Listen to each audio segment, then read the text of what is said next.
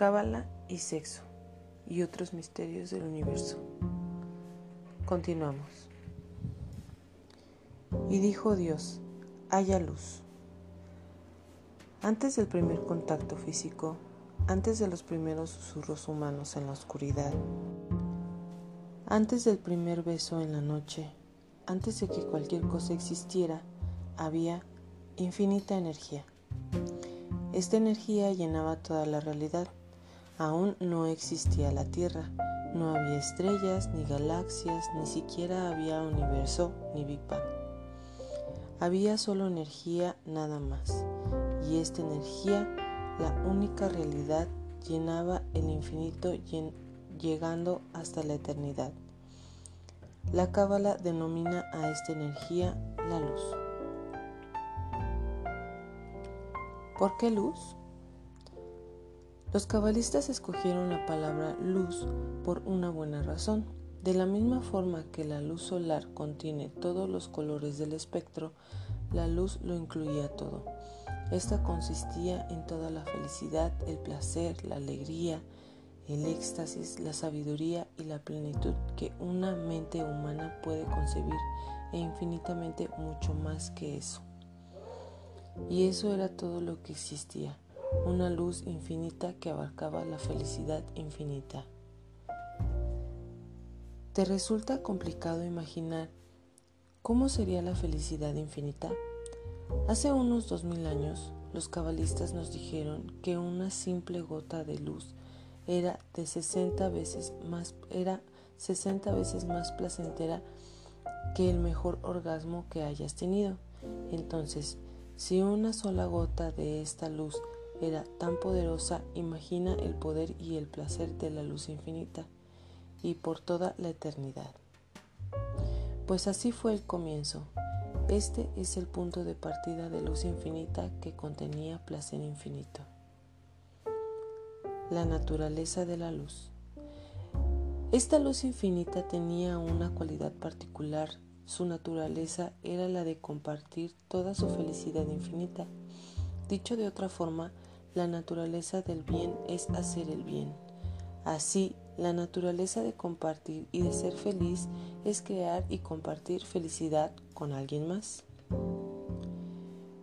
Pero en este reino de luz infinita, al principio de todo, ese alguien no existía. Solo había luz, nada más. Entonces la luz decidió crear a alguien con quien compartir. Después de todo, el concepto de compartir felicidad no puede manifestarse sin el acto de hacer feliz a alguien. Alguien debe recibir la felicidad para que llegue a expresarse la acción de compartir. Por cierto, este es el principio de la cábala que debes dominar. La luz del Creador no puede manifestarse y expresarse sin un receptor. Entonces, la luz decidió hacer feliz a alguien y ese alguien fuiste tú.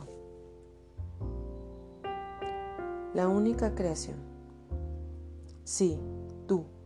Tú fuiste creado por la luz para recibir felicidad infinita y yo también, igual que todas las personas que conoces, todas las personas que alguna vez he respirado, han respirado una molécula de aire en este planeta a lo largo de toda la historia fueron creadas para recibir felicidad infinita.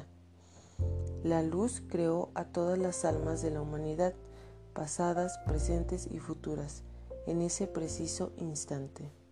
Pero, ¿sabes qué? Todas aquellas almas estaban unidas a una gran y única alma, este es un concepto un poco abstracto, pero recuerda la metáfora de la luz. La luz solar incluye todos los colores del arco iris. Estos colores son muchos, pero también son uno solo, el blanco. O piensa, en un equipo de béisbol solo hay un equipo, pero está formado por varios jugadores. Cada uno de los jugadores juega en una posición distinta. Busquemos otro ejemplo. Pensemos en nuestro cuerpo. Cada persona es única, individual. Sin embargo, existen trillones y trillones de células independientes que trabajan en conjunto para crear el ser individual que cada uno es. De la misma forma, todas las almas de la humanidad eran trillones de células individuales que creaban un alma única, gigante, creada por la luz. Cada individuo era único, pero al mismo tiempo cada individuo ayudaba a crear el alma única. La esencia del alma. El alma única tenía una característica muy particular, solo una, y este rasgo único es la clave para comprender todo lo demás sobre la vida. Por lo tanto, debes asegurarte de que comprendes cabalmente en qué consiste tal rasgo. Ese rasgo es único. El deseo. El deseo es todo lo que hay. Puesto que la luz era infinita, contenía dentro de sí misma todos los tipos de alegría. Lo único que la luz necesitaba para activar toda esa felicidad era el deseo. De hecho, la felicidad se expresa en el preciso momento en que se produce la satisfacción del deseo, el momento en que éste se cumple. Si no hay deseo, no hay felicidad. Punto. Tampoco hay mucho más de lo demás. Hombres, mujeres, adultos y niños no moverían un solo dedo si no fuera por el deseo inicial de recibir algo.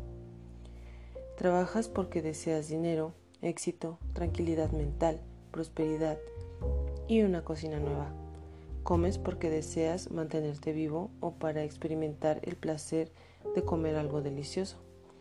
Compites en el deporte porque deseas experimentar la emoción de la victoria y del logro. Te tomas unas vacaciones porque deseas satisfacer tu deseo de serenidad y de salir de la rutina. Tienes relaciones románticas porque deseas recibir y dar amor. Miras televisión y vas al cine para satisfacer tu deseo de entretenerte y divertirte. Tienes sexo para satisfacer tu deseo de placer sexual, por lo tanto el deseo es la clave de la felicidad. Para poder expresarse a sí misma, la luz creó un infinito deseo de recibir toda la alegría que la luz irradiaba. Este deseo de recibir infinito es el alma única de la que todos formamos parte. La simplicidad de la creación. El propósito detrás de toda la creación es una realidad muy simple, tanto que puede llevar una vida a comprenderlo. Nosotros no queremos esperar toda una vida. La naturaleza de la luz es la capacidad infinita de dar placer. La naturaleza del alma es la capacidad infinita de recibir placer. Juntas forman una sinergia. Creador y creación causa y efecto, emanación y absorción, compartir y recibir, proveedor de lo bueno y receptor de lo bueno. En esto consiste la creación original, en compartir felicidad y recibir felicidad. Esta es la razón por la que buscas felicidad a cada hora, todos los días de tu vida es precisamente por este motivo que no hay nada que pueda detener a los seres humanos en su búsqueda de felicidad, sin importar cómo la definamos. Permíteme repetir la idea de una vez. Una vez más, una fuerza de felicidad creó un receptor con el propósito de entregarla y de compartir con él la felicidad infinita. En otras palabras, Dios creó las almas de la humanidad para compartir con ellas la luz infinita. Entonces, ¿qué pasó? ¿Por qué andamos buscando constantemente la felicidad? Obtendrás la respuesta en, en unos momentos. Antes quiero preguntarte, ¿no notas algo familiar en este tipo de relación entre la luz y el alma? Se parece mucho al sexo. Por si aún no lo habías notado, fíjate que existe un paralelo llamativo entre la relación luz-alma y el acto sexual humano.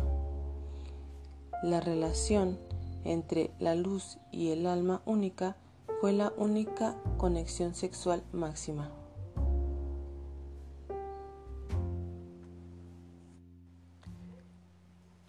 Por una razón, el placer que fluyó entre ellos fue 60 veces mayor que el mejor orgasmo que un ser humano haya experimentado.